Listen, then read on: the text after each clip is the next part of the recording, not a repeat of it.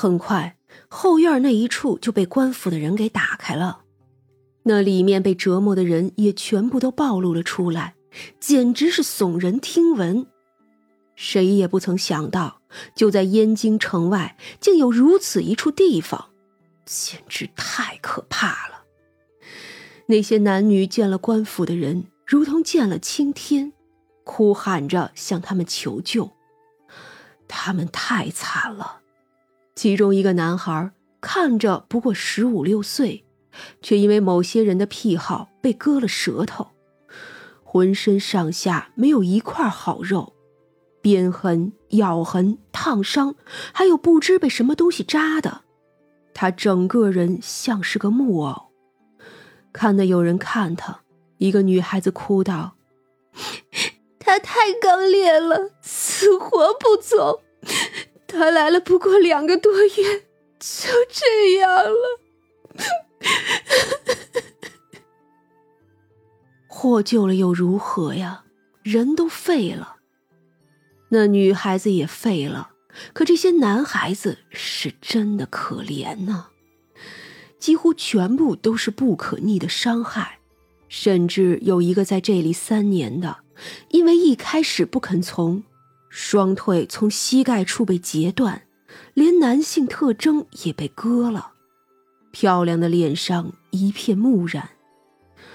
这场景，就算是见惯了命案的捕快们。也觉得震惊害怕。对于这样还活着的几个男孩子来说，还真的不如那几个死了的。三娘看着杜心，索性一挥手，断了那几个完全废了的男孩子的心脉，他们无声的死了。三娘将他们的魂魄收起来，看见这些的只有薛冲。薛冲叹了口气，心想。这样也好，就这样死了，下辈子干净的活着吧。这是大案子，三娘刻意的放了香客过来，所有的人都震惊了。后头的事，三娘就不想管了。她对薛冲说了：“先回去。”就带着那些魂魄走了。先前八个，如今四个，不过临走，他又看见了一个。是另一个男孩子，他猛然的撞在墙上自尽了。十三个魂魄被三娘带走，无卫馆的后院中，他们终于再度穿上了正常的衣裳。三娘也给了他们体面，不再是生前那种样子了。这群鬼魂谢过三娘后，也没有想要回家看亲人的了，有的是觉得没脸见了。有的则只有恨。三娘索性叫来牛头鬼，我给他们做点吃的，吃好了就给送去吧。他们都是受害者，没什么罪孽，下去就喝汤等着投胎了。那牛头鬼自然没有意见，从墙里出来。哎呀，你说这大过节的，这群作死的！哼凡间不就是这样？那牛头鬼笑了笑道：“哎，可不是吗？这凡人也是苦啊。”后来，这牛头鬼又与三娘寒暄了几句，喝完茶，他就先走了。他呀，还要去那慈安寺呢。入夜的时候，那慈安寺起火。这火是从关着僧人的殿中开始烧的，纵然官府的人紧急施救，可最后还是迟了。听着殿中人惨叫的如同地狱，可门口却被横梁给堵住了。等终于弄开的时候，那里面的僧人也全都没救了。可屋里的人并没有死绝，多数还活着。只是这样的活着，还真不如死了算了。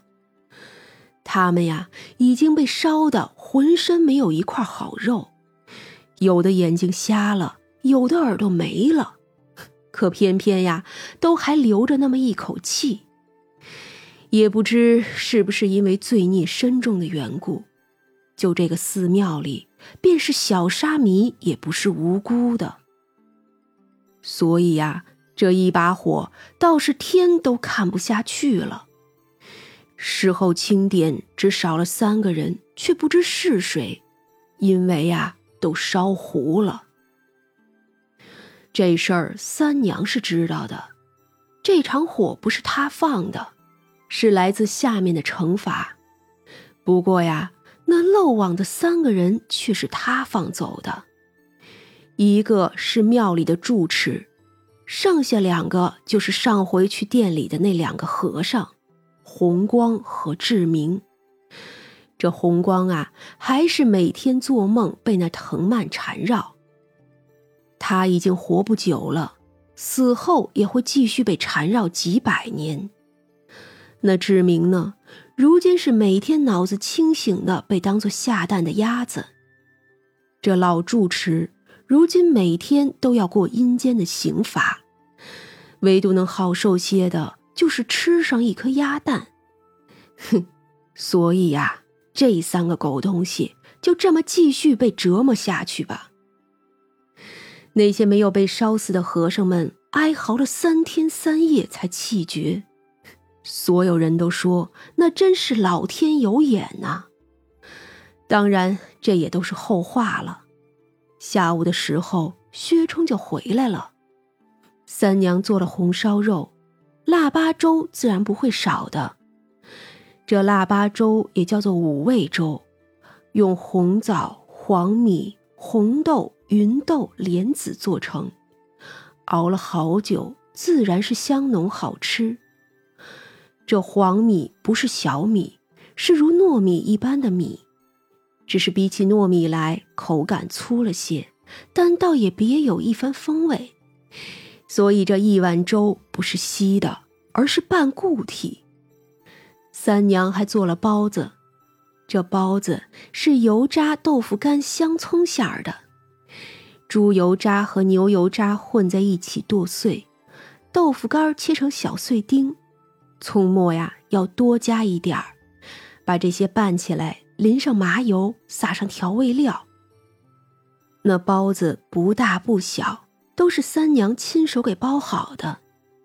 出锅的时候，那些坐在院子里树下的男女鬼都馋得直咽口水。他们这些年活着的时候，那日子真是惨不忍睹。为求被折腾起来方便，哪里肯叫他们吃饱啊？此时闻着饭菜香味儿，就觉腹中饥火难耐。三娘还又做了几个其他的菜，长生亲手端来，红烧肉、腊八粥、包子，还有别的菜，好好吃饱，东西很多的。真是可怜的呀，长生心都软了。十三个鬼魂谢过他们，就端起碗吃了起来。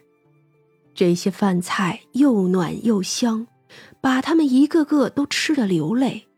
可是，全是血泪。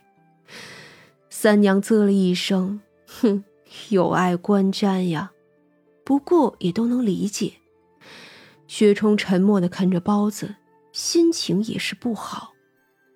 世上总有这样的事，好歹你我遇见了。嗯，我也不是自责什么，就是遇见这样的事，让人觉得恶心。是很恶心。三娘给他夹菜，那，所以啊，才要好好吃饭，不是吗？薛冲笑了起来，这跟吃饭有什么关系呢？可三娘这么说，他就这么做，于是啊，也笑着点头。吃饱喝足，那群鬼魂也都换了个样子，精神饱满。他们齐齐跪下，多谢大人搭救。之后自有一番来生报答的话。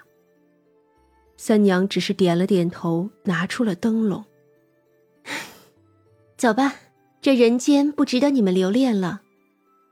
十三个人低头，依旧是没有说什么。有的鬼哭了，可也没有想要回头的。明途灰暗，三娘提着灯笼走在前面，十三个鬼魂跟着走在后头。苦海边的小舟上，那摆渡人也是叹了口气：“唉，有劳三娘了。”三娘笑了笑：“带他们去吧。”明明是个小舟，众人上去却觉得宽敞无比，又再度跪下跟三娘告别。三娘什么都没有说，只提着灯站在岸边。小舟远去，她一身大红的裙子轻轻飘动，黑发漂浮，渐渐成了一个红色的影子。十三个鬼魂很快就要喝汤。什么都不会记得了，可此时此刻，依旧是他们来人间这一遭见过最美的景色。